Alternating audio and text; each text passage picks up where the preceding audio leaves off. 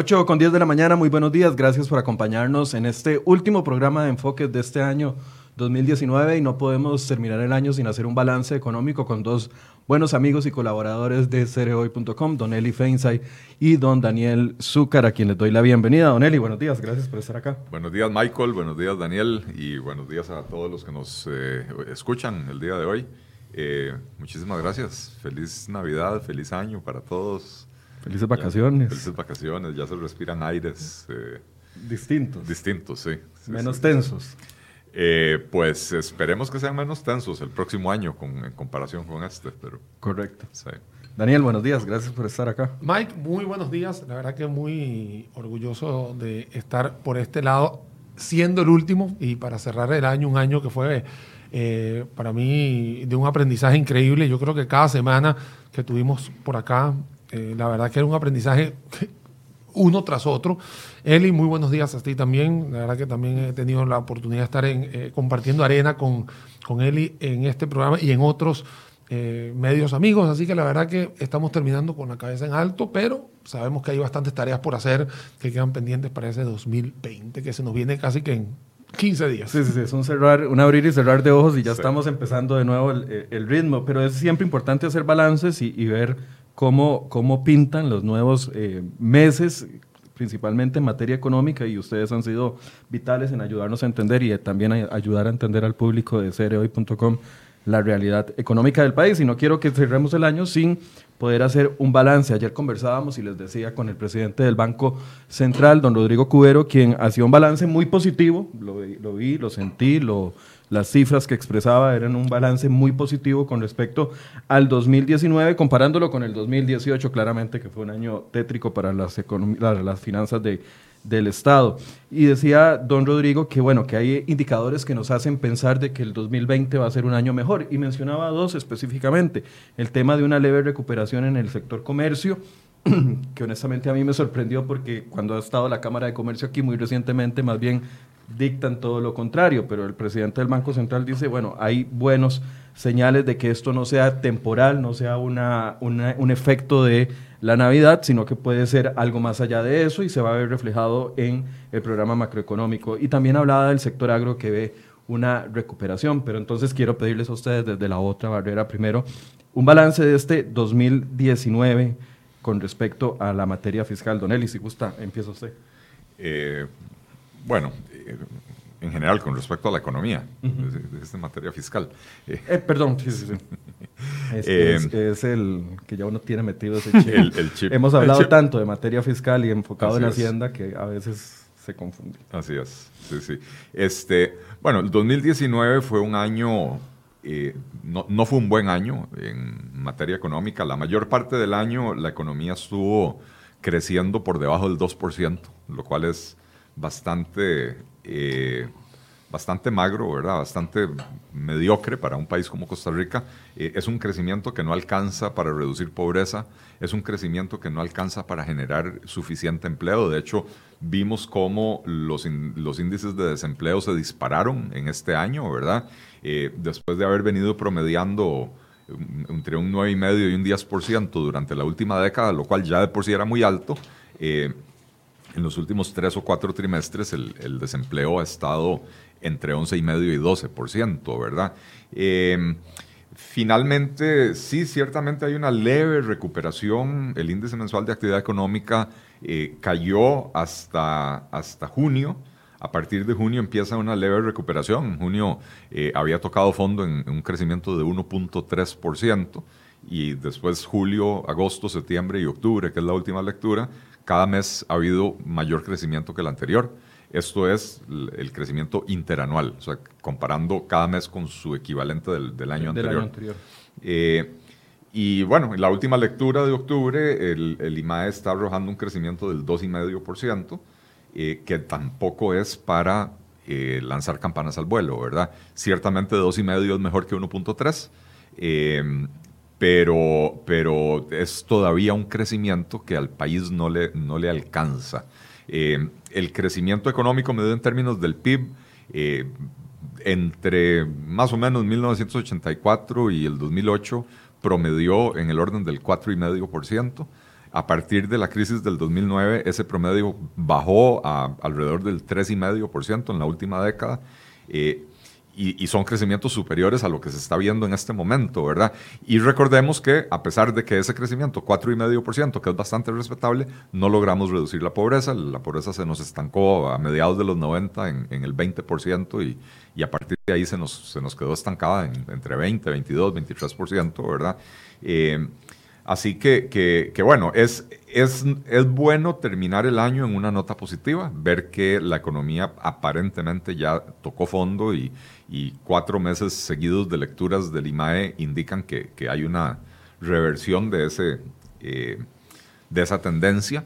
Eh, en cuanto al comercio y la agricultura, y, y bueno, yo, yo incluiría también la construcción, que fueron los sectores más golpeados, porque si bien la economía estuvo creciendo como un todo, muy, muy levemente, pero sí tuvo un crecimiento positivo, estos sectores no fue que, no, no fue que crecieron poco, fue que tuvieron contracciones muy importantes. estos, en particular esos tres sectores, comercio, agricultura e eh, y construcción, eh, eh, estaban en recesión y la construcción sigue teniendo índices bastante negativos, ¿verdad? Eh, eh, igual empiezan a revertir la tendencia, pero sigue decreciendo. Este, de manera que ojalá que esto sea sostenible eh, y esperemos que en el 2019 podamos ver un poquito más de, de, actividad económica. En el 20. perdón, en el 2020, sí, el 2019 ya se termina. que en el 2020 podamos ver un poquito más de, dinamismo en la actividad económica. No creo que el, eh, que el, plan macroeconómico vaya a, a, proyectar un crecimiento de más del 2,5% para el próximo año. Eh, ya hay algunas proyecciones de otras entidades, incluso de la CEPAL bastante negativo, la CEPAL por debajo del 2% para el próximo año. Eh, así que no creo que el programa macroeconómico que saldrá en enero arroje un crecimiento de más del 2,5% para el 2020, lo cual, insisto, eh, es menos malo que lo que tuvimos este año, eh, pero sigue sin ser suficiente. Y entonces volvemos a arrancar el 2020 como arrancamos el 2019, clamando por la reactivación económica. Porque esto no es una reactivación, esto es un... Es, eh, tocamos fondo, ya no podíamos estar peor, entonces ya tocamos fondo, pero le falta mucho al país para poder hablar de reactivación económica. De hecho, una de las palabras que más utilizó el presidente del Banco Central ayer fue el rebote Hablaba de que los, las cifras están rebotando. Obviamente cuando hay un rebote es porque ya se tocó fondo y empieza la subida. Ya casi vamos a hablar de, de, esos dos sectores y la proyección del Banco Central, porque el Banco Central cree que sí vamos a estar por encima del 2.6 y ya le pregunto a Don Eli su opinión. Pero Daniel, un balance.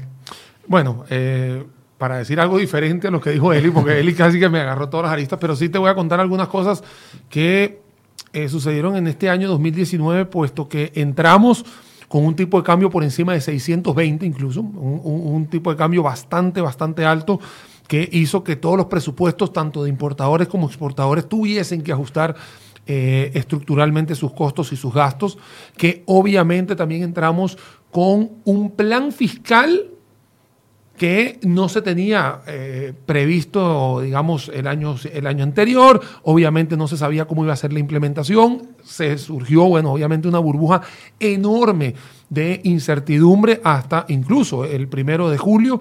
Entonces podemos decir que el primer semestre del año fue un primer semestre muy, muy, muy complicado. Eh, lamentablemente esa, fase, esa frase trillada de la reactivación económica eh, se utilizó todo el año y, y fue, bueno, utilizada no solamente para ver si en algún momento se reactivaba y en algún momento también sirvió de mofa, de, bromas y de todo, pero al final eh, Eli acaba de decir el número, no creo que vayamos a llegar a un 2.1 y si llegamos al 2 cerrando el 2019 es porque se van a sacar algo de la manga ahorita en el último trimestre eh, del año. También eh, me acuerdo Mike, estuvimos aquí viendo un, fenómeno que sucede cuando las economías son muy frágiles y que tiene que ver con esa, eh, esos negocios de alto riesgo que se llamaban las nubes, ¿te acordás? Que eso fue prácticamente en abril, mayo, junio, que es una alternativa cuando las economías están muy malas, que la gente trata de buscar el dinero a como de lugar y se deja llevar por ese tipo de, de, negocios totalmente fantasmas y bueno, y que muchísima gente también cayó en esa trampa. Eso también fue en el primer semestre. Luego, también en ese primer semestre tuvimos una mm, maratónica explicación del impuesto de valor agregado que hoy ya todos nos hemos dado cuenta que ha rendido unos frutos. Casualmente ayer en la noche sale el eh, cómo ha estado la recolección a nivel tributario acá en Costa Rica, pero que causó, bueno, una gran cantidad de, bueno, de ambigüedades, incertidumbres. La misma, el mismo Ministerio de Hacienda tuvo que salir corriendo antes y después de la implementación a poder corregir una gran cantidad de cosas. Tuvimos un reglamento tres semanas antes, cuando en realidad deberíamos haberlo tenido tres meses antes, que eso le hizo más eh, presión a la olla. Y bueno, al final tuvimos una implementación que fue un poco atropellada, pero que posiblemente ya hoy en día podemos decir que está un poquito más digerida a lo largo y ancho del país. Ya en el segundo semestre, el tipo de cambio, me quiero enfocar ahí porque es que uh no habló del tipo de cambio, entonces yo voy a hablar del tipo de cambio. Ahí empezó a bajar un poquito, ya empezó a sincerarse un, un poco, baja de los 600 colones, hoy prácticamente estamos en 570. Sí, tiene que ver un poco con el nivel de incertidumbre un poquito más moderado al que teníamos en el primer semestre del año. Y desde el punto de vista eh, fiscal, bueno, sí, hemos tenido unos, unos vaivenes importantes. Hay que entender que eh, la ministra, Rocío, exministra en este momento, Rocío Aguilar, y ex viceministro Nogui Acosta, que fueron dos personajes eh, muy importantes para esta regla fiscal, plan fiscal, implementación, fueron dos bajas importantes, al igual que el exministro de Educación, cosa que también lo estuvimos cubriendo acá, el tema de eh, todo lo que sucedía en el Ministerio de Educación Pública, lo que pasaba con la caja, o sea, hubo muchas cosas a lo largo del año que hicieron que esta burbuja, eh, perdón, de que esta olla de presión eh, estuviese prácticamente al borde de muchas cosas, que el termómetro, por supuesto, son los números que dijo Eli previo a mi intervención, donde no hay una reactivación. Y para mí creo que la palabra clave en todo esto, juntando la intervención de Eli y la mía, es que la confianza en el consumidor y la confianza en el costarricense prácticamente se fue perdiendo a lo largo del año y obviamente al ser la economía una ciencia social, ahí tienen los resultados. Resultados que obviamente coincido con Eli, eh, son totalmente numéricos, todos los conocemos, pero al final fueron una gran cantidad de eventos circunstanciales que llevó a que la economía de Costa Rica tuviese una... Una desaceleración, que en este caso no es el crecimiento que todos quisiéramos. ¿Puede haber un efecto rebote? Bueno, algún día tiene que estar. Y ojalá el rebote ahorita de septiembre, que nos ha llevado a tener un indicador mensual de actividad económica por encima del 2%, ojalá de verdad eh, las palabras de Rodrigo Cuero sean profetas y no eh, escurridizas. otra cosa. Algunas personas están reportando que tienen problemas los que nos están viendo en Facebook. Entonces, les invito a que entren a la página www.crhoy.com y a mano derecha está esta misma transmisión que ustedes están viendo en Facebook. Para las personas que están viendo en Facebook y dicen que se está pegando la transmisión, parece que es un problema con Facebook y no con nosotros, pero pueden ver la transmisión en www.crhoy.com hablábamos de este balance, una, introducción. El gran reclamo de todos era el tema del recorte al gasto. Ayer incluso había más noticias con respecto al presupuesto de las universidades. Una de las eh, entes que han decidido o que decidieron eh, no cumplir con la regla fiscal y la Contraloría llama la atención, como le llamó la atención en su momento a la Caja Costarricense del Seguro Social. ¿Será que ya está llegando el momento en que todo las entidades públicas están entendiendo de que no era en broma el tema de que la regla fiscal aplicaba para todas o, que ya se están viendo acorraladas por entes con credibilidad como la Contraloría General de la República que los obliga a tomar decisiones. Eh, para mí, Michael, ese es eh, el nubarrón más negro eh, que tenemos sobre el horizonte para el 2020. no, yo no creo que las entidades estén dándose cuenta de que tienen que cumplir. Por el contrario, sigo percibiendo una resistencia eh, rayana ya en la ilegalidad, eh, aparte del descaro y otro montón de adjetivos que podríamos utilizar para describir esta actitud de las universidades. Eh, me alegra mucho, me alegró muchísimo que la institucionalidad costarricense siga funcionando, ¿verdad? Y que las, las universidades hayan decidido no eh, someter su presupuesto a la revisión de la autoridad presupuestaria y la Contraloría haya dicho no lo hizo, no le aprobó el presupuesto, por lo tanto sigue operando con el presupuesto del año anterior. Eso es una muy buena noticia, pero si le juntamos a eso la decisión que tomó también la Sala Cuarta en estos días de, considerar racional y proporcionado el aumento que se autorrecetaron los magistrados del 90, hasta el 96% en sus salarios, ¿verdad? Eso es un indicador de por dónde se andan moviendo las cosas, ¿verdad? Entonces, las universidades tienen presentado ante la sala cuarta recursos de inconstitucionalidad contra absolutamente todas las medidas de control del gasto que los afectan a ellos. Pero no solo las universidades, también los gobiernos locales, también la Junta de Protección Social. O sea, hay, sigue existiendo esa rebelión eh, y si la sala cuarta se va a decantar por proteger privilegios, como lo hizo en su propio caso, ¿verdad? Donde fue juez y parte. Este, entonces, eh, estos son muy malas noticias para el manejo fiscal del país y para mí es uno de los, como decía, uno de los principales nubarrones sobre el horizonte eh, costarricense porque es el principal punto de desconfianza tanto de los empresarios como de los ciudadanos costarricenses, de los consumidores, eh, porque los impuestos ya subieron. Todos sabemos que ya subieron, porque lo sentimos cuando vamos a pagar servicios que antes estaban exentos, porque lo, sentimos quienes damos servicios profesionales que ahora todos los meses tenemos que hacer la declaración del IVA, porque lo sienten las empresas cuando hacen sus declaraciones del IVA y sus declaraciones de renta. Este, los impuestos ya subieron, eso está clarísimo, ¿verdad? Y la otra parte de la ecuación, que es la contención del gasto, sigue estando en tela de duda. Y entonces eh, eh, hay una sensación de eh, para qué el sacrificio que estamos haciendo, pagando más impuestos, en aras de ordenar las finanzas públicas, si estos tagarotes van a continuar con la fiesta de con los recursos públicos, ¿verdad? Autorrecetándose, resolviendo en favor propio o resolviendo en favor de otras entidades que lo que, quieren es no someterse a la disciplina fiscal. Entonces, eh, si hablamos de, reactivación económica, eh, el Banco Central tiene sus herramientas y las ha utilizado.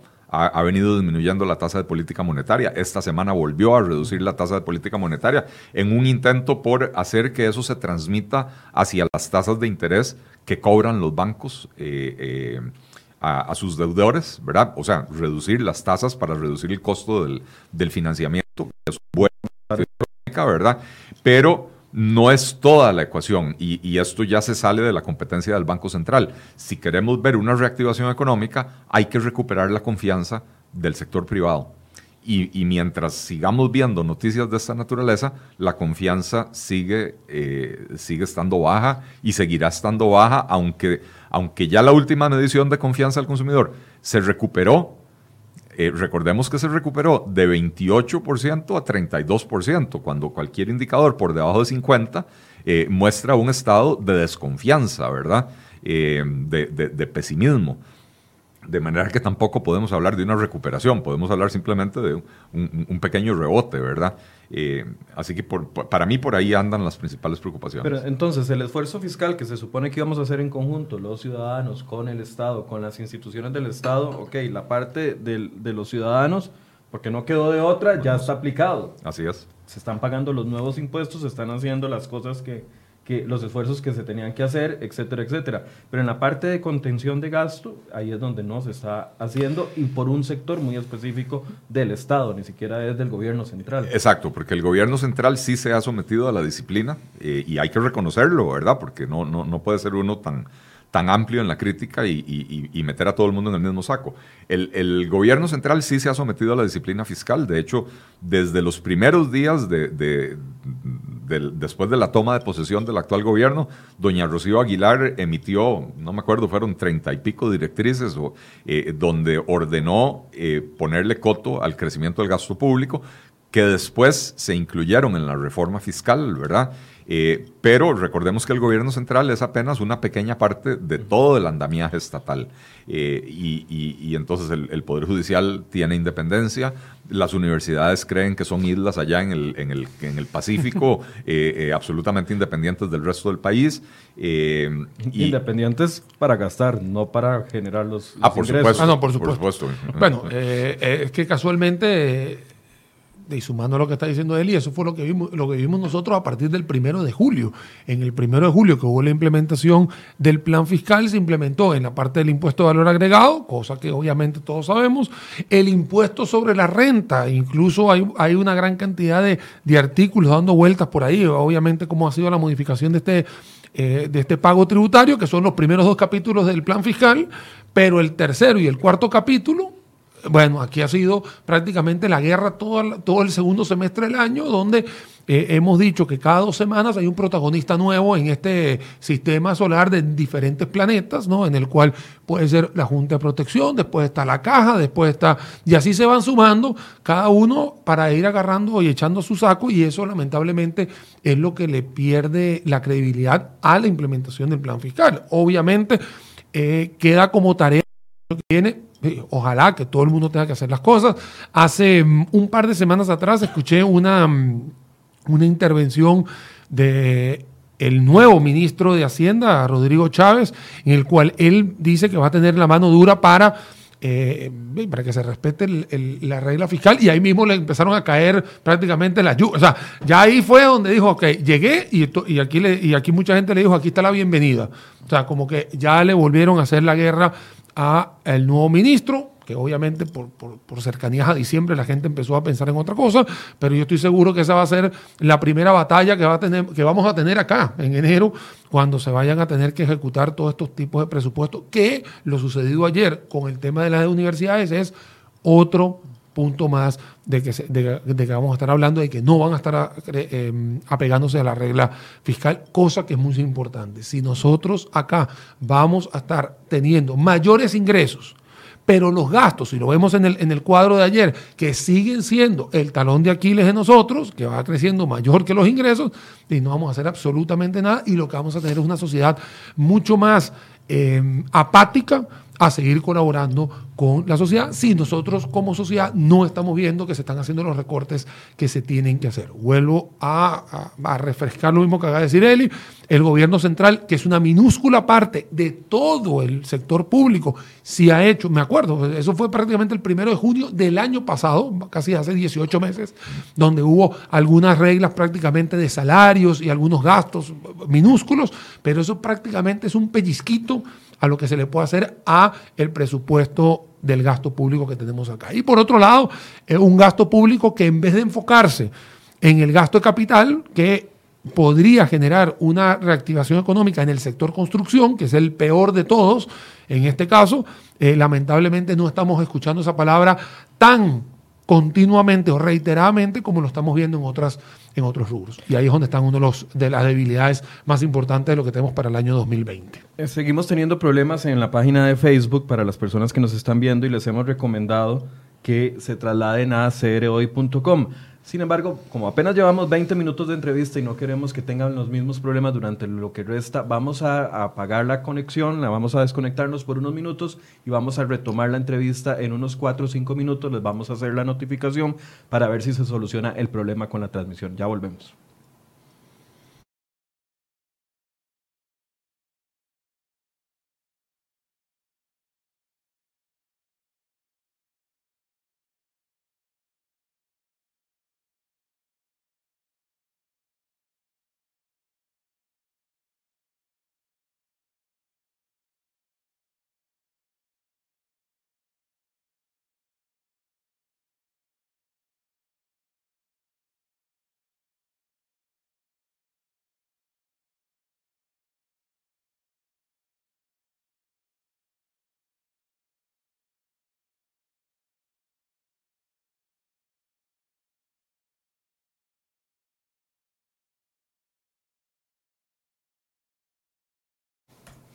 8 con 38, continuamos con esta conversación. Disculpen a las personas que nos estaban viendo antes y que tenían problemas en Facebook. Cambiamos la transmisión para ver si se puede solucionar y si no, les recordamos que pueden ver esta misma transmisión en www.crhoy.com.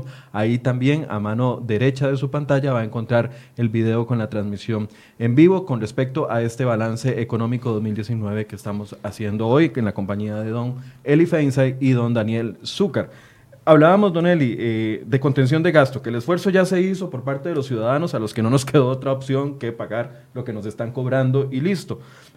Pero a la gente le cuesta entender de que el Estado tiene sus, sus, sus mecanismos para obligar a los diferentes entes estatales a, a, a ponerse en regla. Y pareciera que en el gobierno central, con la decisión del Ejecutivo, fue suficiente, pero con una u otra vamos a tener que llegar hasta las últimas consecuencias del aparato estatal funcionando para obligar a quienes no quieren ponerse en cintura a ponerse en cintura.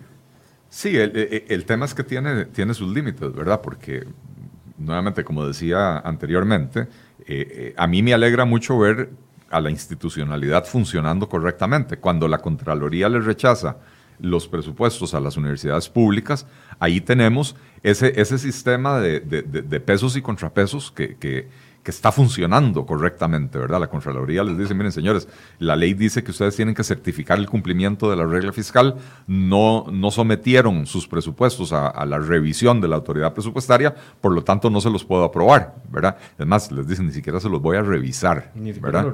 ni siquiera se los voy a revisar. Este, entonces ahí está la institucionalidad funcionando, ¿verdad? Pero el Poder Judicial es parte de esa institucionalidad y el Poder Judicial es parte interesada en todo esto, ¿verdad? Entonces, como decía yo anteriormente, la resolución de la Sala Cuarta de, un, de, un, eh, eh, de una acción de inconstitucionalidad.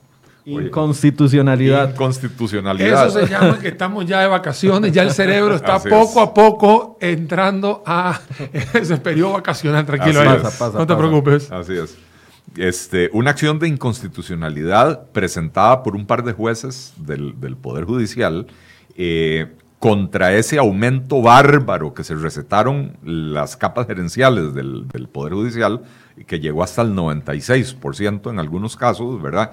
Eh, y, era, y es una acción de inconstitucionalidad planteada hace más de dos años. O sea, ahí se la tuvieron eh, guardadita durante dos años, estuvieron pateando la bola, los magistrados titulares decían que ellos no podían resolverla, los suplentes también se, se, eximieron de resolverla, finalmente regresa a los magistrados titulares eh, y finalmente ahora la resuelven. A, fin de año, yo no sé si con la esperanza de que la gente no se dé cuenta, ¿verdad? Pero es un, es un indicativo de la, el talante que hay en el Poder Judicial. En el Poder Judicial básicamente lo que nos están diciendo es, estamos jodidos todos ustedes.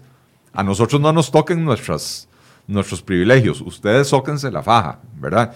Y entonces, a mí eso me preocupa eh, porque no, no sé con claridad qué significa eso con respecto a lo que eventualmente tienen que resolver de los recursos planteados por las universidades, por los gobiernos locales y por otras entidades públicas que quieren zafarse de ese cumplimiento fiscal, ¿verdad? Entonces, eh, la institucionalidad hasta ahora ha funcionado, pero el Poder Judicial es parte de esa institucionalidad y como, y como decía, en este caso es, una mala señal. es juez y parte. Es juez y parte porque está resolviendo para su propio... Eh, eh, a ver, los jueces, los magistrados, están resolviendo no necesariamente por el interés del Poder Judicial, están resolviendo por el interés de sus propios bolsillos.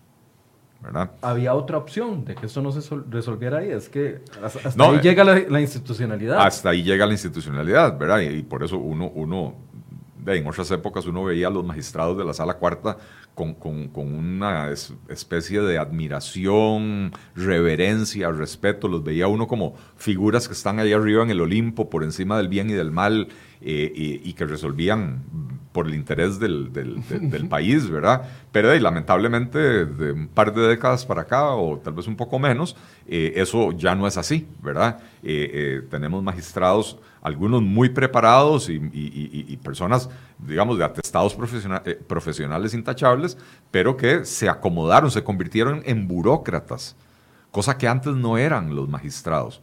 Se convirtieron en burócratas que están para proteger sus propios beneficios y no tanto por, para velar por eh, eh, lo que, los intereses del país, ¿verdad? Y, y es muy complicado. sí, porque estás, porque estás hablando de que estás tocando el bolsillo, ¿me entiendes? Estás su tocando propio bolsillo. Es, que es su propio bolsillo. Al final eh, es un trabajo que es remunerado y aquí todo el mundo vive con eso. Y, y, y, no hay que tapar el sol con un dedo. Lamentablemente, los magistrados también viven de eso. O sea, pero, pero en otras épocas, al principio de la sala cuarta, había siempre una mezcla en la composición de la sala cuarta entre, entre jueces de carrera y abogados litigantes constitucionalistas, ¿verdad? Eh, que, que, eran nombrados magistrados, ¿verdad? Entonces, había una mezcla de, de, esa visión de, del funcionario de carrera con el abogado que ha estado en la calle, que es un experto constitucionalista, eh, pero que no está ahí para proteger sus privilegios. Que en una ¿verdad? situación como esta podría representar algún tipo de balance. Un contrapeso dentro, un contrapeso, de la, pro, dentro de la propia sala cuarta, ¿verdad? Hoy en día no, hoy en día la sala cuarta se ha convertido en, de hecho, como, como es el, el propio Poder Judicial el que tiene que presentar las ternas de candidatos, terminan presentando ternas de, de, de, candidatos que son funcionarios del Poder Judicial. Ya no hay eso de ir a buscar en la academia a, a, esos jueces brillantes que están desarrollando doctrina para ponerlos en una terna. Ya no hay eso de ir a buscar abogados litigantes que, que digan, bueno, pongo en suspenso mi carrera por cuatro o ocho años mientras eh, eh, le sirvo al país como magistrado, ¿verdad? Y entonces se perdió por completo ese equilibrio. Otro de los puntos que llama la atención y que pareciera que todos estamos reclamando es la reactivación o que esas leves mejoras que dice el Banco Central que hay en algunos de los sectores se traduzcan a los hogares costarricenses. Lo que sí es cierto es que los hogares siguen estando bastante apretados. Mira, una de las cosas importantes es que estamos tomando decisiones en serie y en vez de paralelo. Y acá eso es lo que ha sucedido a lo largo del año, por eso yo digo que el año 2019 ha sido un año... Eh, de aprendizaje y que ojalá en el 2020 la gente pueda entender de que esos errores no hay que cometerlos. Vuelvo a repetir, estamos tomando eh, decisiones en serie para poder eh, avanzar y no, aquí tiene que ser en paralelo. Hay problemas estructurales en los costos y en los gastos de las empresas, hay problemas en los precios de los productos caro en un país donde la gente no le está alcanzando su poder adquisitivo. Sabemos que hay algunas reformas que se pueden hacer y ahora y, les da miedo hacer algunos toques porque pareciera que son gente intocable, ya sea gasolina, ya sea electricidad, ya sea monopolios, oligopolios. Hay una gran cantidad de, estrategias que uno puede ir tomando, pero lamentablemente, ya sea por una posición o un lobby muy bien hecho, no se van a poder tocar por lo menos en un corto plazo. Eso es algo que la gente no ha entendido. Otra de las cosas que la gente ha visto, casualmente Eli tocó ese punto, yo lo voy a volver a traer a colación, la tasa de política monetaria que ha sido rebajada por séptima vez, prácticamente hace 24 horas. Es una estrategia de política monetaria expansiva, eso quiere decir para que se puedan bajar las tasas de interés y así el crédito ser más barato, pero lamentablemente una cosa es llevar el caballo al río y otra cosa es que el caballo tome agua del río. O sea, todavía hay que esperar a que se ajusten las tasas de interés, o sea, que vayan, que los bancos lo vean y casualmente con el tema de la tasa de interés se ha también eh, ligado otro problema que tiene que ver con los topes de las tasas de interés, que ha sido un, un, un, debate, bueno, que todavía no ha terminado, sigue estando aquí. Casualmente yo estuve invitado hace unas tres semanas hablando del tema sobre las tasas topes de tasas de interés, donde la gente cree que eso son panaceas, donde la gente va, ah, me bajaron la tasa, ahora, ahora voy a gastar más. Y en realidad no tiene esa, esa connotación de reactivación económica si nosotros queremos tener una reactivación económica que lo que traiga es beneficio económico y financiero a a, los costarricenses, tiene que haber cambios mucho más fuertes en lo que el bolsillo del costarricense paga a diario. Por eso es que existen algunos, algunos esfuerzos, pero no los hemos materializado, por lo menos en el 2019 no lo vimos materializado. Decía el presidente del Banco Central ayer que todas las medidas que se han tomado a nivel macroeconómico, como por ejemplo el tema de eh, el encaje mínimo legal, la reducción del encaje mínimo legal, el tema de la tasa de política monetaria, los, los, los cambios que han habido en tasas, iba a tomar al menos un año en traducirse hasta los hogares. Y que él esperaría que como las primeras bajas en la tasa de política monetaria se dieron en marzo del año pasado, que él esperaría que este primer trimestre que iniciamos en 2020 ya los hogares comienzan a sentirlo, por lo menos los que tienen créditos en colones mucho más fuerte en reducciones de sus cuotas o cuando tienen créditos en dólares tal vez menos, pero que sí deberían de comenzarlo a sentir ya en este primer trimestre de, del 2020. Y es que el tema, Michael, disculpa Eli que, que, que te pida la palabra, es que el tema es que mucha gente está creyendo que esto es retroactivo de que aquí hay borrón y cuenta nueva y a la gente hay que explicarle, porque para eso son estos espacios, para explicarle que son las condiciones, ya en los temas de crédito, las condiciones que son variables, porque hay gente que tiene créditos fijos los primeros tres años. Entonces, es la parte variable. Eh, con el tema de las tasas de interés de un crédito, ya sea una tarjeta, una herramienta, etcétera, es para las nuevas tarjetas, para los nuevos créditos. O sea, no es un borrón y cuenta nueva. Igual fue hace, casualmente también tuve la oportunidad de estar con Eli, eh, que estábamos hablando sobre estas 60 mil, 70 mil personas, me corriges Eli, que le iban a borrar el, el, el historial crediticio para poder para tenerlos como que mejor figurados para que puedan volver a, tener créditos, pero no era borrarle los créditos. porque la gente pensaba que era, ah, no, ya, ya, yo tengo amnistía completa. hay, que leer, pues, hay que leer. Y ahorita que hablé de amnistía, me acabo de acordar que este año también empezamos con la amnistía tributaria, que fue diciembre del año pasado, enero y febrero, donde la gente pensaba que era amnistía de toda la deuda y era solamente un porcentaje, pero de los intereses que se generaron. Y obviamente también ha habido una desinformación o la transmisión de este tipo de eh, conocimientos no ha llegado a calar bien en la sociedad. Disculpa, Eli, que te, interrumpí en buena, buena observación. hablaba de esa proyección, decía el presidente del Banco Central, lo que, lo que expliqué para marzo, primer trimestre de este año, debería de comenzarse a sentir en los hogares. Pero ahí Daniel apunta bien, hay créditos que están con tasa fija durante algún periodo y tal vez no lo vayan a sentir la gente en la reducción de sus cuotas, por ejemplo. Bueno, eh, ciertamente los que tienen tasa fija o los que están en el periodo de tasa fija, pues no, no lo van a sentir, ¿verdad? Pero eh, eh, entiendo que la enorme mayoría de los créditos tienen tasa variable y eh, y usualmente le ofrecen a uno tres años o cinco años con una tasa fija y a partir de ahí eh, eh, una tasa variable, ¿verdad? Entonces, el, si, si baja la tasa básica pasiva, que es a lo que le está apuntando el Banco Central. El Banco Central dice, bueno, voy a bajar mi tasa de política monetaria con la esperanza de que eventualmente esto se transmita a todas las demás operaciones crediticias del país o, financieras del país, ¿verdad? Eh, entonces, bajan las tasas de interés, baja la tasa básica pasiva y eso beneficia a, prácticamente todos los deudores en colones del país. Eh, y ciertamente eso toma mucho tiempo en transmitirse desde el momento en que el Banco Central decreta la baja de la tasa de política monetaria hasta que esto se empieza a reflejar en los estados de cuenta de los deudores. Entonces, sí, algo de eso se va a observar en el 2020. Pero eso no va a impactar, perdón que lo interrumpa, no va a impactar dramáticamente el ingreso de los hogares, digo, con una con un alivio al bolsillo como para que la gente pueda reactivar el consumo, por ejemplo. Eh, habría que cuantificar, ¿verdad? ¿Cuánto, cuánto representa eso? Pero bueno, eh, eh, cualquier alivio que uno tenga, cualquier disminución que uno tenga en la cuota que paga el banco, es dinero que le queda a uno en el bolsillo para decidir cómo gastarlo, ¿verdad? Eh, yo le recomendaría a la gente más bien utilizarlo para disminuir la deuda.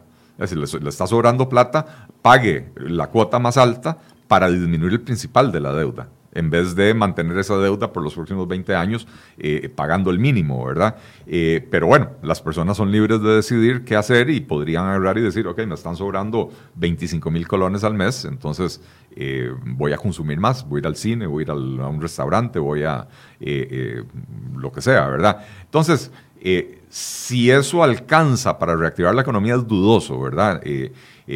creo que es importante nuevamente entender ¿Cuál es la perspectiva del presidente del Banco Central? él, como presidente del Banco Central, tiene a su mano, eh, al alcance, una serie de herramientas de política monetaria. Y entonces, en lo que a él respecta, él está haciendo lo que tiene que hacer. Pero el país necesita otra serie de medidas de política fiscal, de,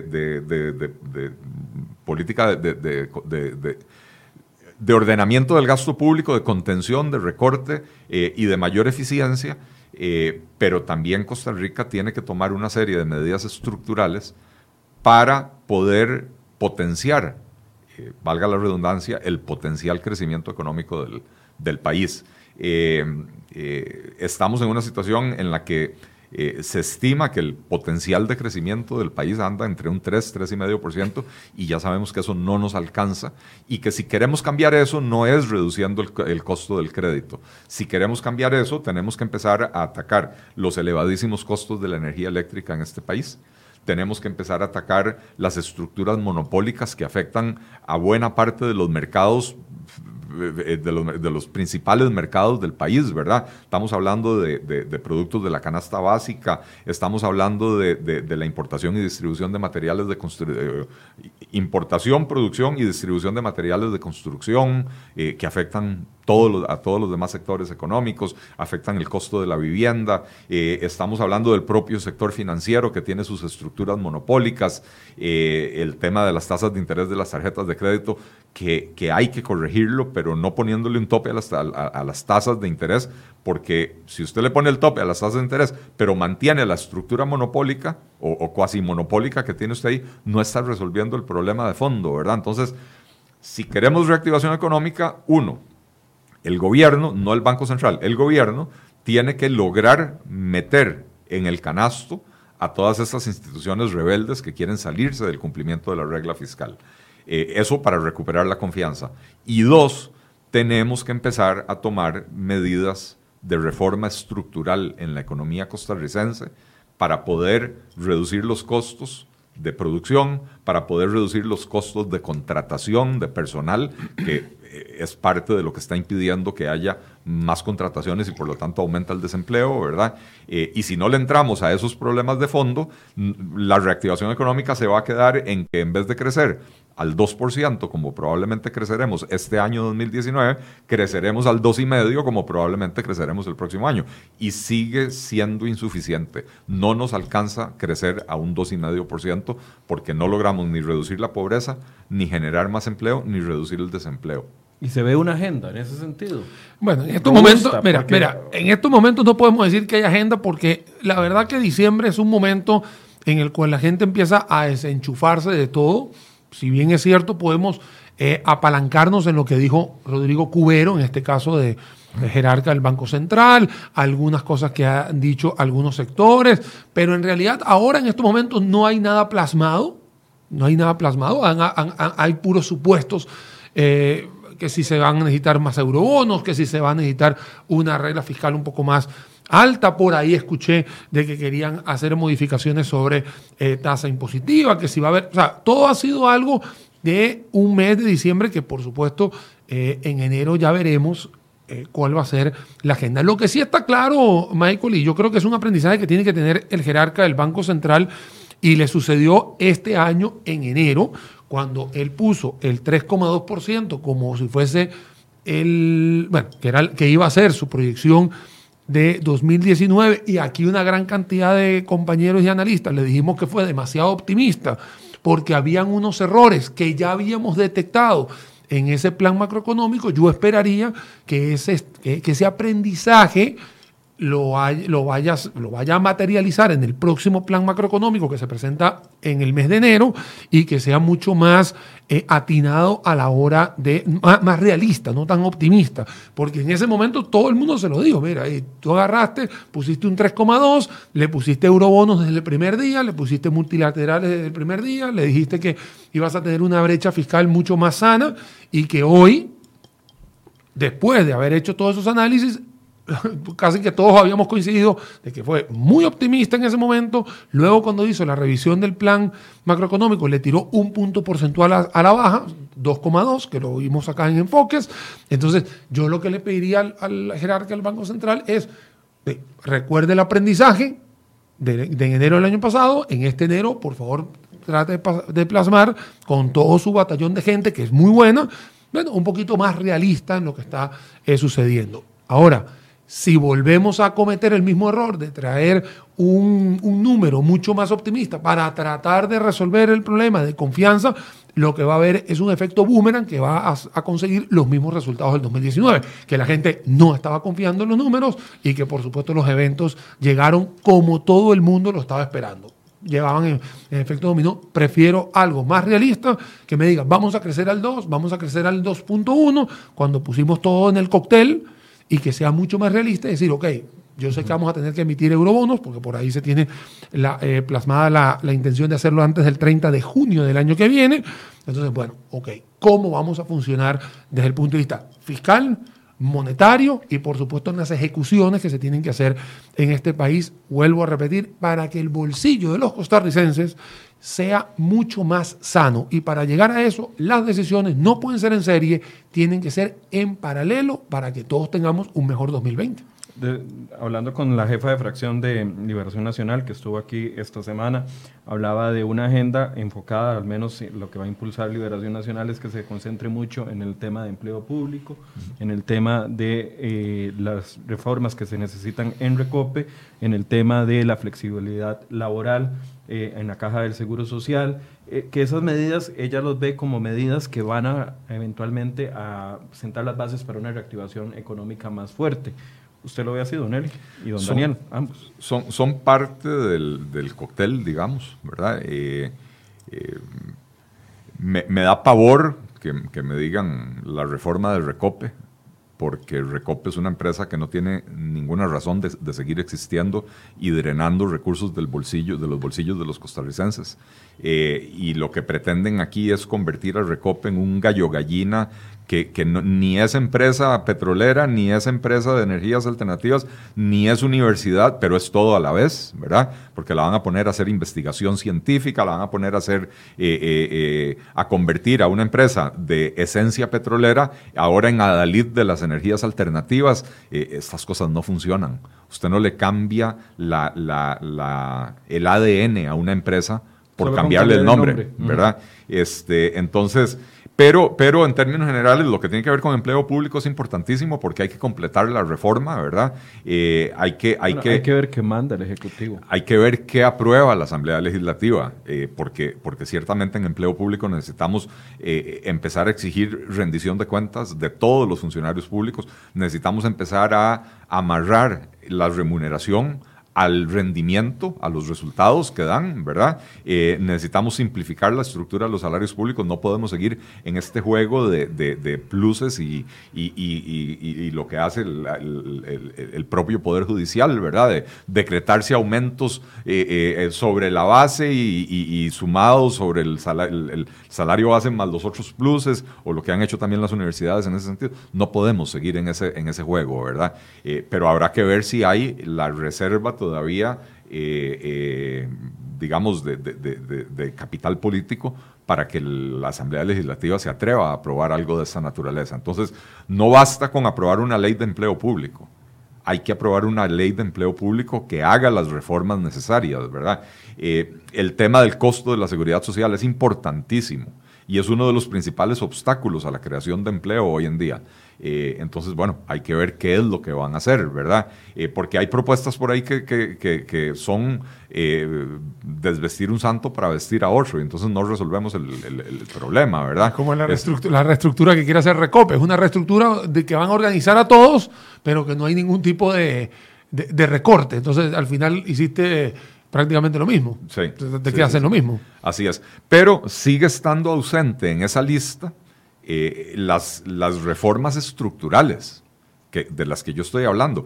¿Cómo puede ser que en pleno siglo XXI seguimos teniendo un monopolio eléctrico al que le permitimos duplicar los costos de, construcción de las plantas generadoras de electricidad, eh, cuando hace 20 años el costo de la electricidad limpia de Costa Rica era un factor de competitividad para la economía costarricense y hoy se escudan en la matriz limpia la matriz energética limpia para decir que se justifica que sea más cara. No, la, energía en Costa Rica no es más cara por ser de, fuentes renovables. La energía en Costa Rica es más cara porque le hemos permitido al ICE proyectar una planta como Reventazón en 750 millones de dólares y que termine costando 1.500 millones de dólares. Le hemos permitido a, Fuerza y Luz proyectar una planta eólica en, un, en una ubicación aquí en el Valle Central donde jamás debieron haber puesto una planta eólica a 1.200 metros sobre el nivel del mar porque el aire no es lo suficientemente denso para mover esas hélices eh, y le permitimos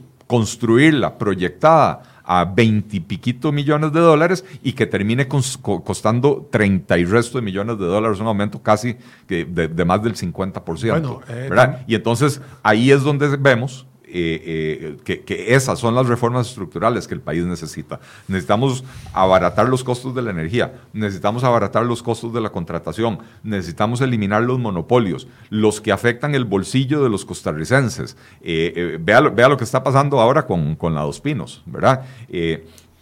exenta de impuestos de renta se les quiso meter eh, un impuesto más bajo que al resto de las empresas eh, en la reforma fiscal y al final de cuentas sacaron a las cooperativas de la reforma fiscal porque pobrecitos ellos son cooperativistas, ¿verdad? Y pobrecitos ellos agarraron y se inventaron un esquema para pagarle a sus ejecutivos los salarios en Belice para eh, evadir el pago de las cargas sociales aquí en Costa Rica y, de los impuestos aquí en Costa Rica, ¿verdad? Entonces, o sea, al final de cuentas, ¿y, y qué tenemos?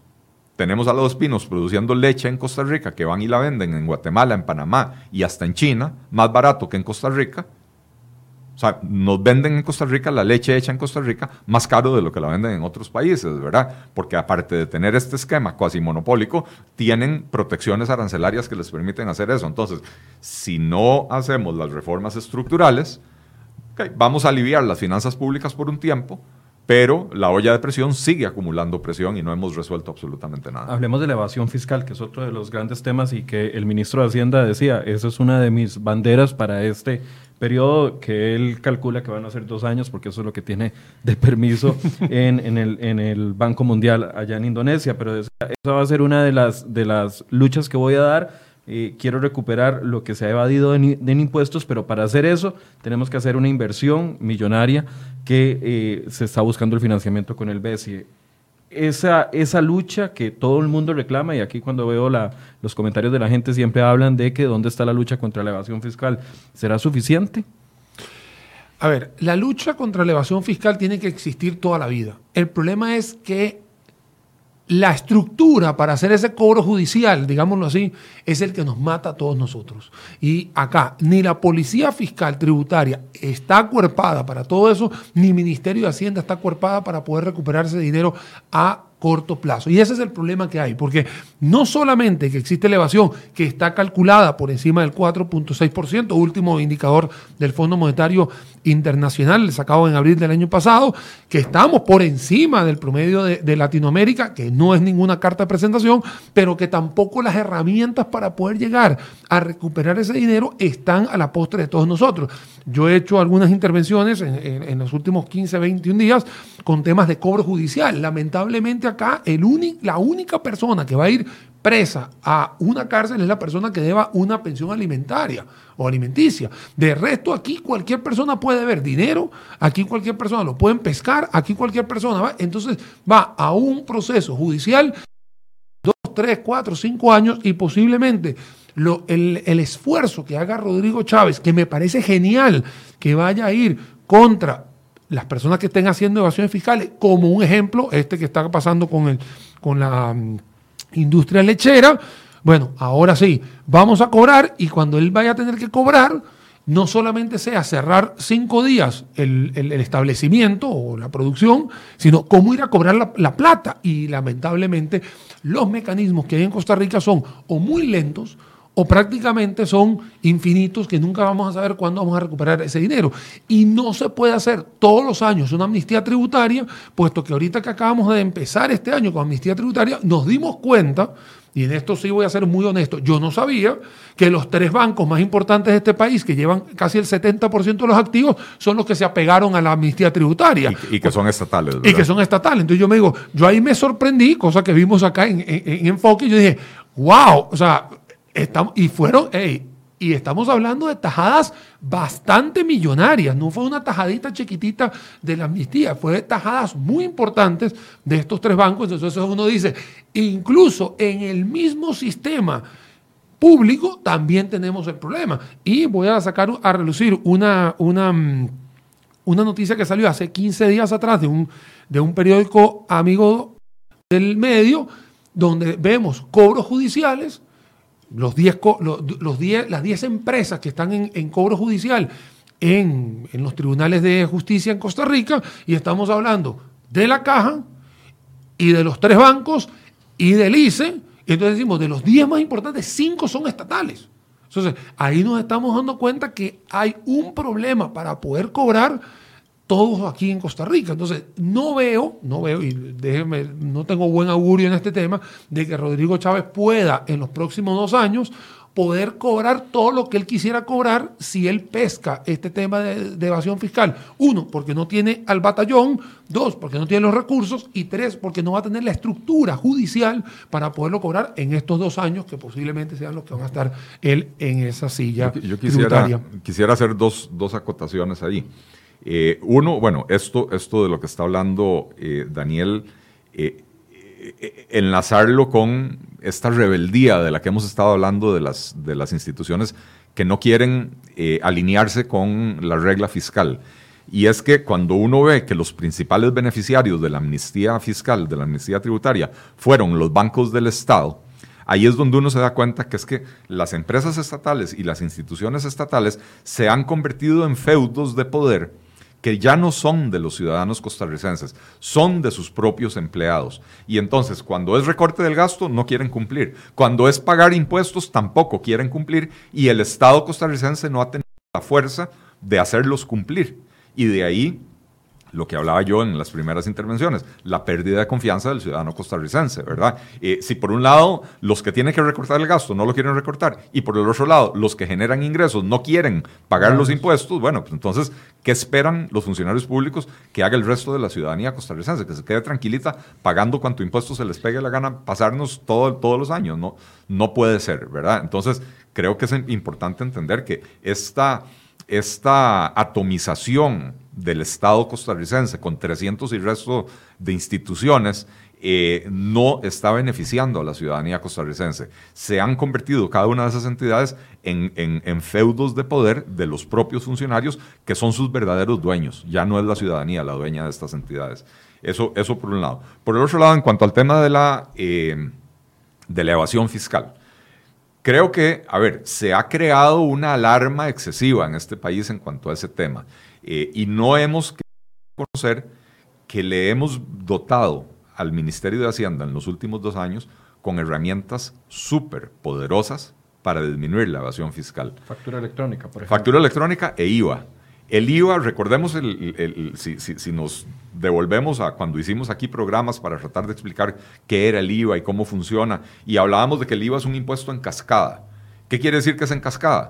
Que el, agricultor que, produce maíz, cuando le vende el maíz al, molino, le cobra el IVA, ¿verdad? Y entonces el molino muele el maíz eh, y lo convierte en harina.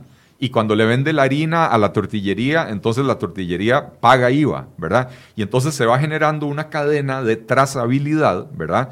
Eh, donde el Ministerio de Hacienda sabe exactamente cuánto vendió el, agricultor, cuánto vendió el molino, cuánto vendió el, de la tortillería, eh, etcétera. Cuando el de la tortillería le vende las tortillas al supermercado, ahí también hay IVA. Y el consumidor final también paga el IVA, ¿verdad? Entonces, eh, eso le permite a Hacienda saber exactamente cuánto está vendiendo la gente, porque a la hora de ir a cobrarles renta, entonces estas personas ya no pueden eh, eh, esconder sus ingresos si tuvieron que emitir factura. Bueno, porque, porque al, molinero le sirve pedirle factura al, agricultor, porque si, si pide la factura y puede comprobar que pagó IVA, entonces cuando le cobra el IVA al siguiente en la cadena, puede descontar lo que ya pagó, ¿verdad? Es un control cruzado. Es un control cruzado. Eh, y esa es la explicación primordial de por qué en un año con una actividad económica tan eh, disminuida como ha sido el 2019, la recaudación, tanto en renta como en IVA, ha crecido muy significativamente. Usualmente usted asocia un, crecimiento económico con un crecimiento en la recaudación. Entre mayor dinamismo económico, mayor va a ser la recaudación. Eh, y usualmente años malos como el 2019 resultan en incluso caídas en la recaudación y si no caídas, por lo menos una, un crecimiento mucho menor. ¿Verdad? Y estamos teniendo un crecimiento en la recaudación muy por encima de lo que justifica el crecimiento económico. Y eso es porque hemos dotado a Hacienda con herramientas. Es que la gente, la gente aquí quisiera que, agarremos y decretemos cárcel para todo el mundo. Usted dejó de pagar cinco colones de impuestos, vaya al bote, ¿verdad? Y eso no funciona. Eso no funciona. ¿Qué sí funciona? La factura electrónica funciona. El IVA funciona como herramienta de control de la evasión.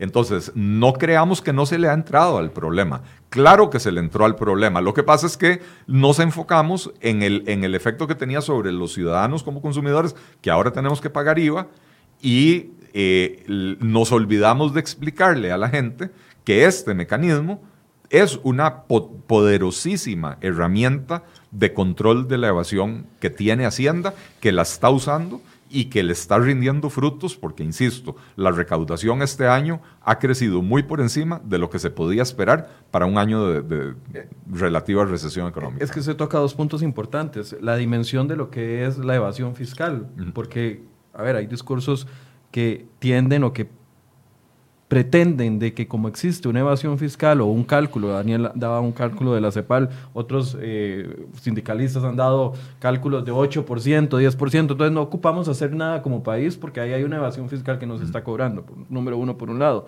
Y viene el ministro de Hacienda y dice, bueno, vamos a invertir de 40 a 50 millones, lo dijo aquí en la mesa de enfoques, de 40 a 50 millones por año en actualizar sistemas para poder hacer una mejor recaudación.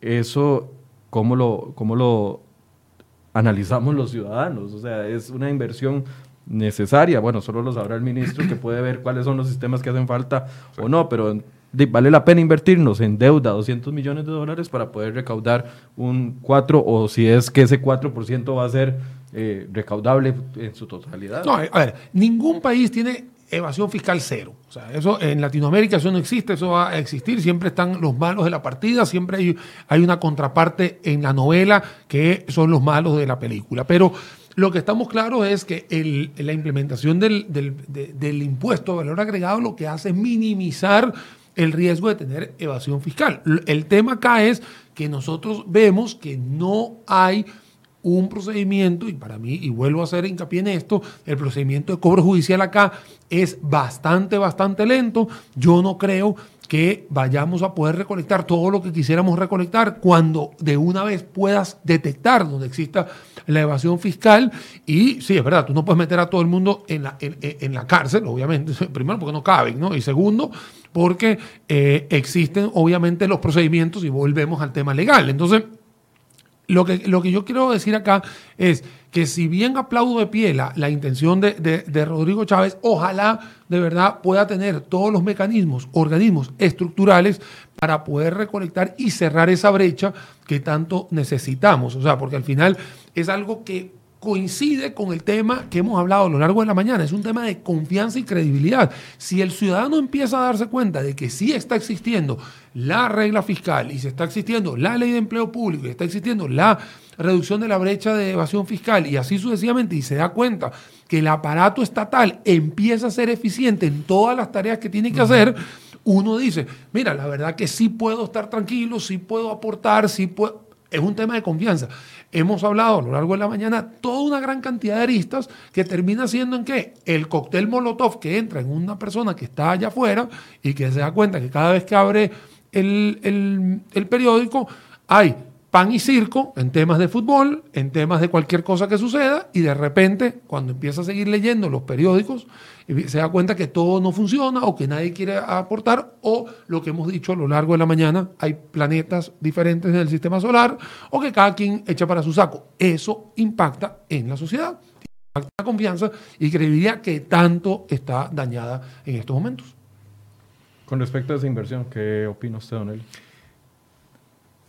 Vea,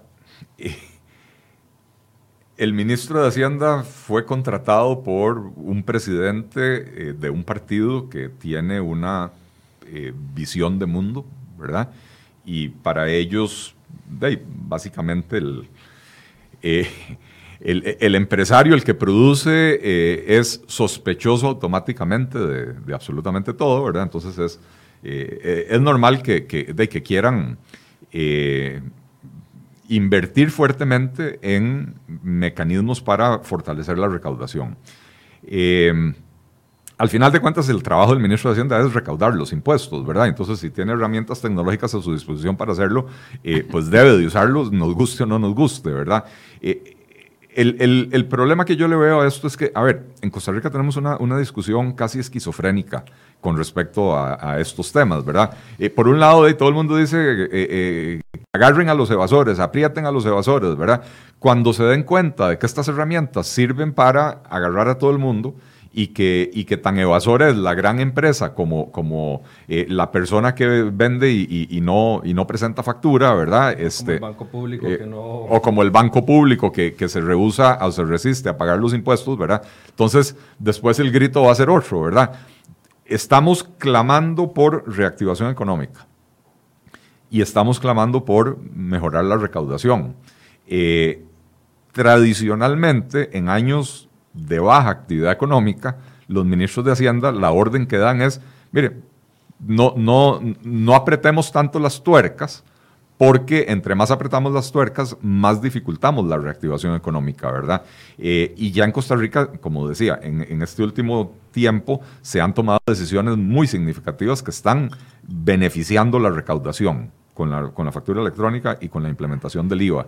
Eh, y entonces, si el gobierno pretende reactivar la economía, pero lo único que se le ocurre proponer es que el Banco Central baje la tasa de política monetaria y el Ministerio de Hacienda se endeude en 200 millones de dólares para crear un sistema eh, electrónico o un sistema eh, computacional eh, súper sofisticado, y no hay nada más, no hay reformas estructurales, no hay disminución del gasto público, no hay, no hay disminución de los costos de la, de la seguridad social. Eh, y entonces, bueno, van a, van, a van a acabar con la economía costarricense.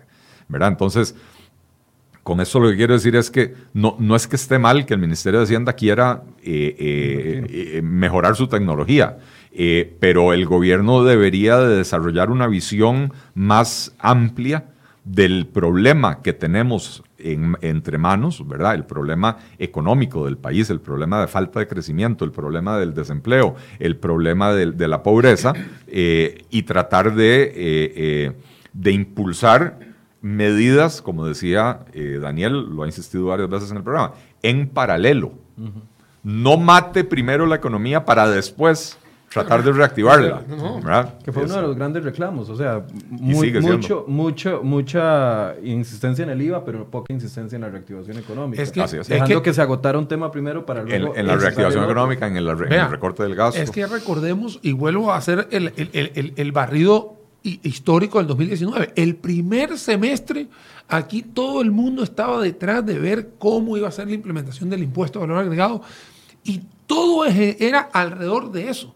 Cuando en realidad eso ya era una ley, ya estaba listo, póngala, simplemente había que esperar el primero de julio y ahí sacar decisiones en paralelo. Y después que lo hiciste la implementación, que todo el mundo se dio cuenta que había muchas muchos huecos en la ley, se perdió otros tres meses tratando de darle un poquito de oxígeno a, a la gente para que entendiera y al final se nos fueron nueve meses pensando en cómo iba a ser la implementación del impuesto de valor agregado, cuando tienen que haber decisiones, y lo vamos a seguir diciendo, y en el 2020 lo vamos a seguir diciendo, que son decisiones que van a tener que ser estructurales, ya sea, vuelvo a repetir, como dijo él, y lo vamos a volver a decir siempre, en temas de gasolina, en temas de electricidad, en temas de aranceles, en temas de muchísimas cosas.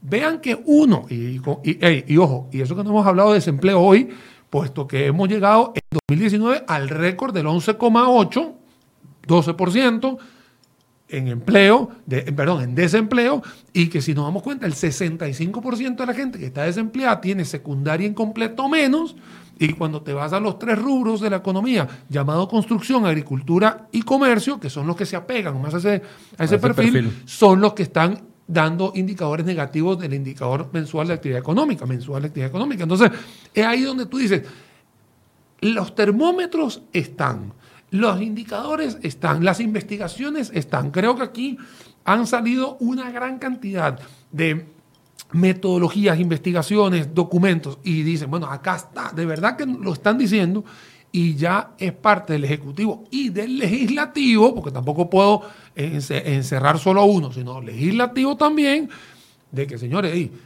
tomen decisiones en, estos en estas cifras que se les está mostrando. Y es demasiado sencillo agarrar una pizarra y decir, aquí tenemos un problema de desempleo, ¿qué hacemos? tenemos un problema en aranceles, ¿qué hacemos? Y es así de sencillo, de verdad. Es algo de voluntad política poderlo hacer y que a veces no lo vemos o no lo palpamos los que estamos haciendo estos análisis. voluntad y prioridades, Daniel, porque eh, gastarse 50, 60 millones de dólares en tecnología para el Ministerio de Hacienda al año.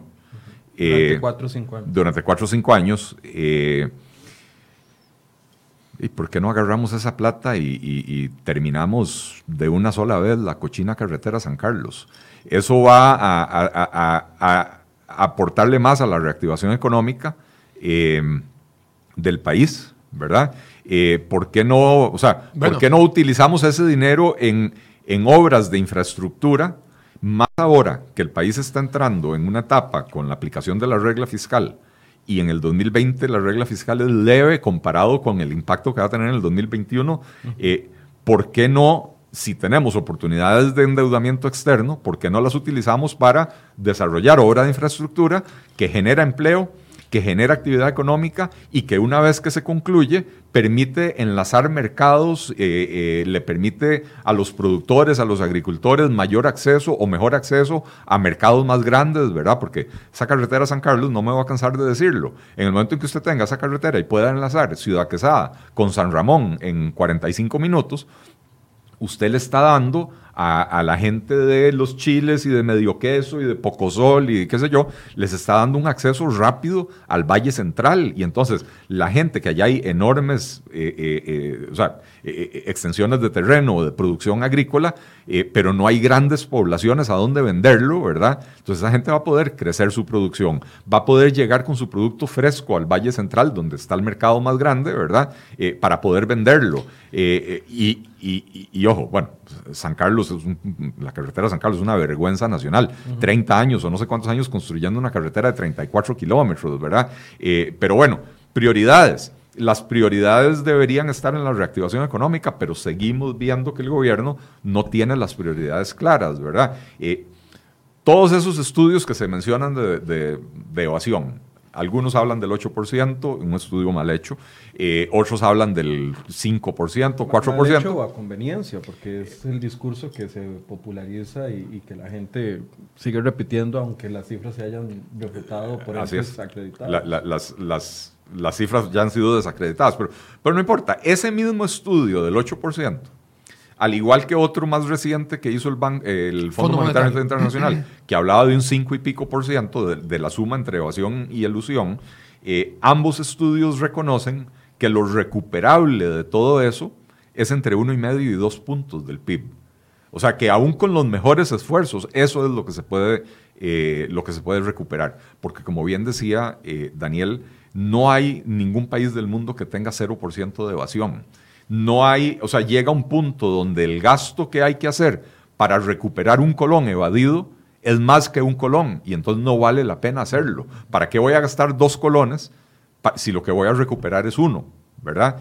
Eh, entonces, eh, yo insisto, la factura electrónica y la aprobación del IVA eh, son una herramienta poderosísima y lo estamos viendo en las cifras de recaudación de este año.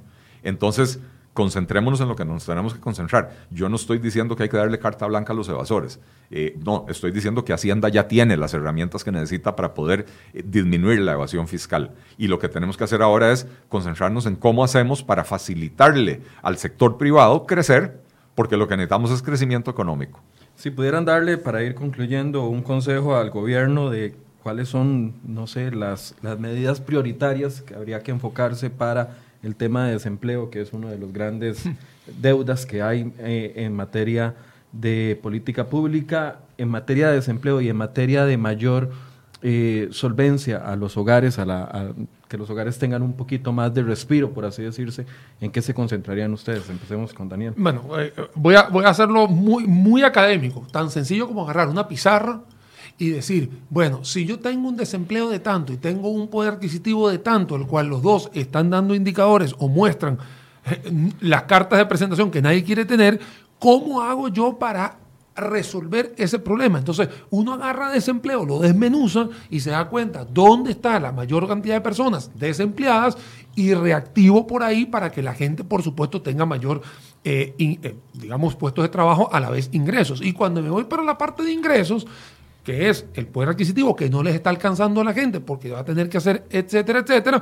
Bueno, ¿dónde están los problemas? Ah, que si el arroz está protegido, que si la leche está protegida, que si el otro está protegido, que si... Bueno, entonces es ahí donde yo tengo que ir diciendo poco a poco dónde voy a estar. Hemos hablado a lo largo del año temas como planes de salvamento, planes de endeudamiento, planes de esto, planes de lo otro. Y claro, aquí podemos hacer obviamente un resumen tres horas, no podemos estar. Pero si habría que estar haciendo algo es agarrar una pizarra que todos los días tanto en la Asamblea como en el Poder Ejecutivo, lo lean y digan, estas son las dos prioridades, créanme que uno, cuando uno va a una empresa que ve visión, visión etcétera, bueno, es lo mismo. Uno agarra y dice, estos son los dos pilares fundamentales, coincido con él y vamos a hacer prioridad en las, en las cosas que van a dar, ya sea empleo o que le van a beneficiar para que el consumidor tenga un poder adquisitivo mucho mejor y a partir de ahí vamos a tener, obviamente, una sociedad mucho más menos ansiosa, digámoslo así, una, una, sociedad mucho más tranquila o menos nerviosa. Pero ahí, obviamente no lo estamos viendo. A él le acaba de decir la carretera. Yo siempre he dicho, ojalá todo el país pueda montarse en la Cañas Liberia, que es la carretera Cañas Liberia, y, y, que la gente entienda cuál es el nivel de carretera que uno quisiera tener, y no de dos carriles, de cuatro carriles, y que sí fuese todo el país. Eso es lo que a mí me encantaría, que la gente fuese para allá. Y cuando la gente agarre en las escuelas y en vez de llevarlo a lugares culturales, que es necesario hacerlo, también le incluyan a las visitas, también llevarlos a las zonas francas, donde hay otro nivel de infraestructura que es el cual las empresas están dispuestas a seguir invirtiendo y que la gente a veces no lo ve como un aspiracional. Hay muchísimas cosas que todo radica en un tema de educación que también es importante fortalecer en este país. Se me olvidó decir otro tema que dijo doña Silvia Hernández que se van a concentrar y es en la reestructuración de la deuda del ICE porque vienen vencimientos, eh, recuerdo que dio un gráfico, vencimientos de deuda del ICE en 2000 20 eh, de cerca de 600 millones, 2021 700, 2022 1.100 millones de dólares y sabemos que esa plata tiene que salir de algún lado. Sí, y a ver, me, doña Silvia para mí es, entre los tres o cinco mejores diputados de esta Asamblea Legislativa eh, y, le entra a los temas con mucha seriedad y eso hay que reconocérselo. Me preocupa enormemente que eh, este sea un tema de Asamblea Legislativa, este debería ser un tema de la administración del ICE. Eh, ver a ver cómo, cómo resuelven eh, el tema de su, estructura financiera. O sea, tienen que sentarse a renegociar con los proveedores, con los acreedores, eh, pero es una cuestión que tiene que hacer la, administración. ¿Habrá créditos que tiene que aprobar la Asamblea Legislativa? Bueno, sí, pero entonces en ese momento entra la Asamblea Legislativa. la Asamblea Legislativa, en vez de estar reestructurándole las deudas a la administración del ICE, debería estar viendo a ver cómo hace para reestructurar el mercado energético para introducir la competencia, para obligar o forzar una mayor eficiencia en la producción energética del país para beneficiar a todo el resto de la población. Ciertamente el tema, el tema financiero es muy importante y el tema financiero impacta las tarifas.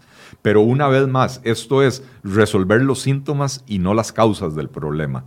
Seguimos teniendo, o sea, podemos mejorar el perfil de la deuda del ICE y vamos a seguir teniendo un elefante blanco esclerótico, eh, eh, excesivamente ineficiente, con tarifas excesivamente altas eh, y no resolvimos el problema de fondo. Entonces, yo preferiría ver a los diputados más concentrados en eso. Una apertura del mercado. Una apertura del mercado, una, una sí, la introducción de la competencia y, y ver a la administración del ICE ocupada con su propia situación financiera, ¿verdad?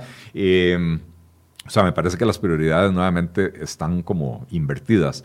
Este, y finalmente, eh,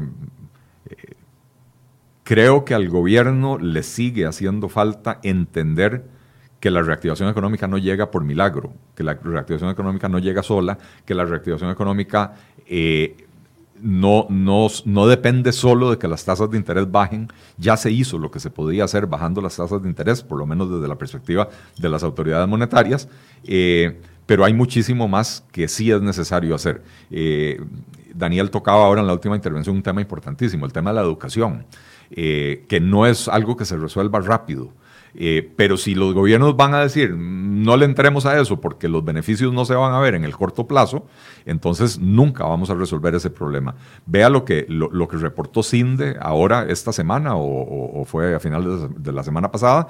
Eh, eh, el crecimiento de la inversión extranjera muy impresionante. Que había aportado 10 mil nuevos empleos. 10 este mil empleos netos, 16 mil empleos nuevos, pero se perdieron 6 mil, queda un neto ahí de, de 10 mil empleos. Eh, con, expansión de operaciones, em, expansiones de operaciones ya presentes en el país muy importantes y con el arribo de nuevas empresas que están llegando al país cada vez a hacer cosas más sofisticadas. ¿Por qué vienen a hacer cada vez cosas más sofisticadas? Uno, porque la mano de obra costarricense es buena y lo permite. Y dos, porque la mano de obra costarricense es muy, muy cara y entonces ya ellos no pueden venir a Costa Rica a hacer eh, trabajos sencillos, procedimientos simples, eh, ensamblaje, etcétera. Tienen que venir a hacer aquí investigación, desarrollo, testeo de productos, etcétera, ¿verdad? Eh, y entonces cada vez más se va despegando este sector externo, el sector de las zonas francas, de, la economía doméstica de la economía nacional. Estas 60 y resto por ciento de desempleados que decía, que decía Daniel, que no tienen la educación secundaria completa, eh, no son elegibles para este tipo de empleos, ¿verdad? Entonces, eh, creo que el gobierno tiene que finalmente entender que tiene que empezar a tomar medidas en esa dirección. Eh, se ha hecho algo con, el tema de la educación dual, pero, pero es necesario fortalecer muchísimo la educación técnica, crear programas para que las personas que están desempleadas puedan concluir sus estudios, y, no estudios académicos, estudios técnicos que les permitan acceder a, trabajos de, buen nivel en los sectores que sí están generando empleo. Eh, y decían las autoridades de CINDE que no llegan más empresas al país porque cuesta conseguir el personal con, con, las calificaciones necesarias, ¿verdad? O sea que si hubiera más personal con dominio de idiomas extranjeros, con conocimientos técnicos, podríamos tener mayor inversión extranjera en el país. Eh, pero no basta con la inversión extranjera. Tenemos que tomar medidas para reactivar a la economía local. Eh, eh, y, con esto quiero atemperar un poco el, optimismo de, don Rodrigo Cubero, que si nos está escuchando le, mando eh, saludos y un gran abrazo. Eh, él, habla de la recuperación del comercio y de la agricultura. Bueno, según el IMAE, el comercio decreció todo el año.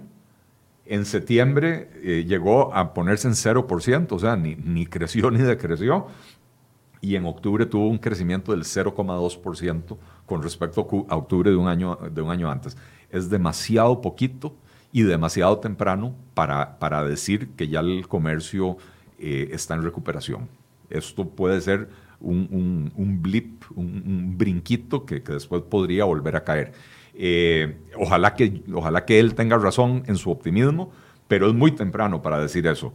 Eh, la agricultura ciertamente ya tiene tres, meses de, crecimiento positivo después de que pasó todo el año con crecimiento negativo, pero apenas está creciendo a un 1.2%. Esto es insuficiente, ahora viene una temporada seca que va a ser muy seca, eh, con un año que fue muy seco. va a haber, yo le preguntaba a él si esto iba a ser sostenible o no. Exacto, va, así como en años anteriores eh, el huracán eh, Otto, o no me acuerdo cómo se llamaba el otro, afectaron muchísimo la producción agrícola, ahora será la sequía la que va a afectar esa producción agrícola. Y el sector de la construcción, que mencionaba yo, eh, el sector de la construcción estuvo decreciendo, Michael, estuvo cayendo eh, al 12% en abril, eh, 16,5% en mayo, 18% en junio, 17% en julio, 15% en agosto. 13,9% en septiembre y 12,7% en octubre, decreciendo, o sea, crecimiento negativo ¿verdad? Entonces, nuevamente, prioridades, prioridades. ¿Nos vamos a tirar 200 millones de dólares en computadoras de lujo para el Ministerio de Hacienda o nos tiramos esos 200 millones de dólares en crear algún proyecto de obra pública que contrate gente en el sector de la construcción, pero que además genere un beneficio para los sectores productivos de las, de las regiones que se beneficien con estas obras de infraestructura. Hay que tener las prioridades en, en el lugar correcto y este gobierno sigue sin tenerlas. Bien, muchas gracias a ambos. Daniel, muchas gracias por toda la colaboración durante este año. Al contrario, Mike, muchísimas gracias a vos por, brindarme la oportunidad de estar aquí. Eh, prácticamente estuvimos cubriendo todas las noticias aristas económicas y financieras del país, incluso también en temas de negocios y finanzas personales. A ti y a todo tu grupo, muchísimas gracias. Les deseo una feliz Navidad, que tengamos un feliz año en estas dos semanas que son como de tregua, digamos, vacacional, como siempre le he dicho, que, la pasen en familia, que disfruten bastante, de verdad que sí. Y para los correligionarios judíos que también nos escuchan, desearles una feliz Hanukkah, que es una festividad que empieza este domingo. Así que desearles a todos unas felices fiestas. Muchísimas gracias. Don Eli, muchas gracias también a usted. Eh, muchas gracias a vos, Michael, por, eh, por la invitación, por... Eh, eh, haberme invitado tantas veces este año y tenerme, tenerme paciencia. Eh, un placer haber compartido. Tenernos paciencia. Usted también le toca tener paciencia conmigo. Este, no, no, un, placer poder colaborar con el programa, eh, poder coincidir con personas como, como Daniel. y quisiera mencionar a los sacrificados aquí fuera de cámaras, ¿verdad? A Angie y a Federico, que son los que hacen el trabajo para que nosotros podamos estar aquí tranquilamente hablando frente a cámaras. Eh, muy feliz Navidad para todos, para todos los que nos escuchan también. Muy feliz año nuevo. Esperemos que el 2020 traiga cosas mejores. Yo sí creo que va a ser un año poquito mejor que el 2019. Eh, y, bueno, a ponerle bonito eh, todos, porque bueno, al final de cuentas, no tenemos que, no podemos seguir esperando a que el gobierno haga las cosas por nosotros. Está en nosotros ponernos a hacer lo que se puede hacer dadas las circunstancias. Eh, nuevamente, muchísimas gracias a todos, a la audiencia por, por habernos escuchado durante todo este año. Eh, y mis mejores deseos, feliz Hanukkah, eh, feliz Año Nuevo, feliz Navidad. Muchísimas gracias. Muchas gracias y también muchas gracias a ustedes los que nos acompañaron en este año de enfoques. Hasta hoy llegamos con enfoques por lo que es este 2019. Vamos a retomar también el noticiero, llegó hasta el día de hoy y en enero el 6 de enero estamos volviendo con ustedes a darles las informaciones a las 7 y 20 de la mañana. Enfoques retoma el 13 de enero también con entrevistas todos los días a partir de esa fecha. Les agradecemos mucho su compañía y por supuesto a todo el equipo de producción de CROI.com, especialmente a Federico Cruz y Angie Cantillo, que son los que llevan adelante este esfuerzo tras cámaras. Muchas gracias por su compañía y muy buenos días.